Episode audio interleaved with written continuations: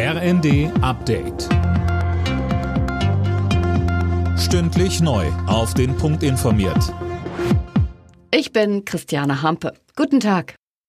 Die Städte und Gemeinden sollen mit Blick auf die wachsende Zahl Geflüchteter aus der Ukraine entlastet werden.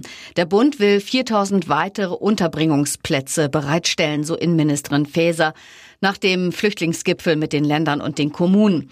Über neue finanzielle Hilfen wird dann im November entschieden. Im Kampf gegen die illegale Einwanderung waren auch Grenzkontrollen ein Thema. Mit ihren EU-Kollegen will Faeser am Freitag über einen stärkeren Einsatz von Frontex an der Balkanroute beraten.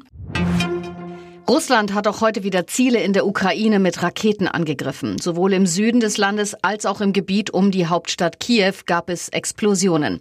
Fabian Hoffmann, die Verunsicherung ist groß. Ja, in Kiew selbst sind die Straßen wie leergefegt und die Geschäfte zu. Wie vielerorts gibt es auch dort Luftalarm und die Menschen sollen sich in Bunkern in Sicherheit bringen. Laut russischem Verteidigungsministerium wurde unter anderem die Stromversorgung ins Visier genommen. Die Ukraine meldet auch Einschläge in einer Schule. Russland hatte gestern eine groß angelegte Angriffsserie gestartet. Mehrere Menschen starben. Die USA gehen davon aus, dass die Attacken auf Großstädte schon länger geplant waren. Viele Autobahnrastplätze sind in einem schlechten Zustand. Im ADAC-Test ist mehr als jede fünfte Anlage durchgefallen.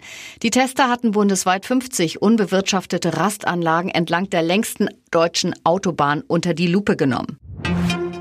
Für zwei deutsche Clubs wird es heute Abend wieder in der Champions League ernst. Dabei bekommt es Borussia Dortmund zu Hause mit dem FC Sevilla zu tun und RB Leipzig trifft auswärts auf Celtic Glasgow.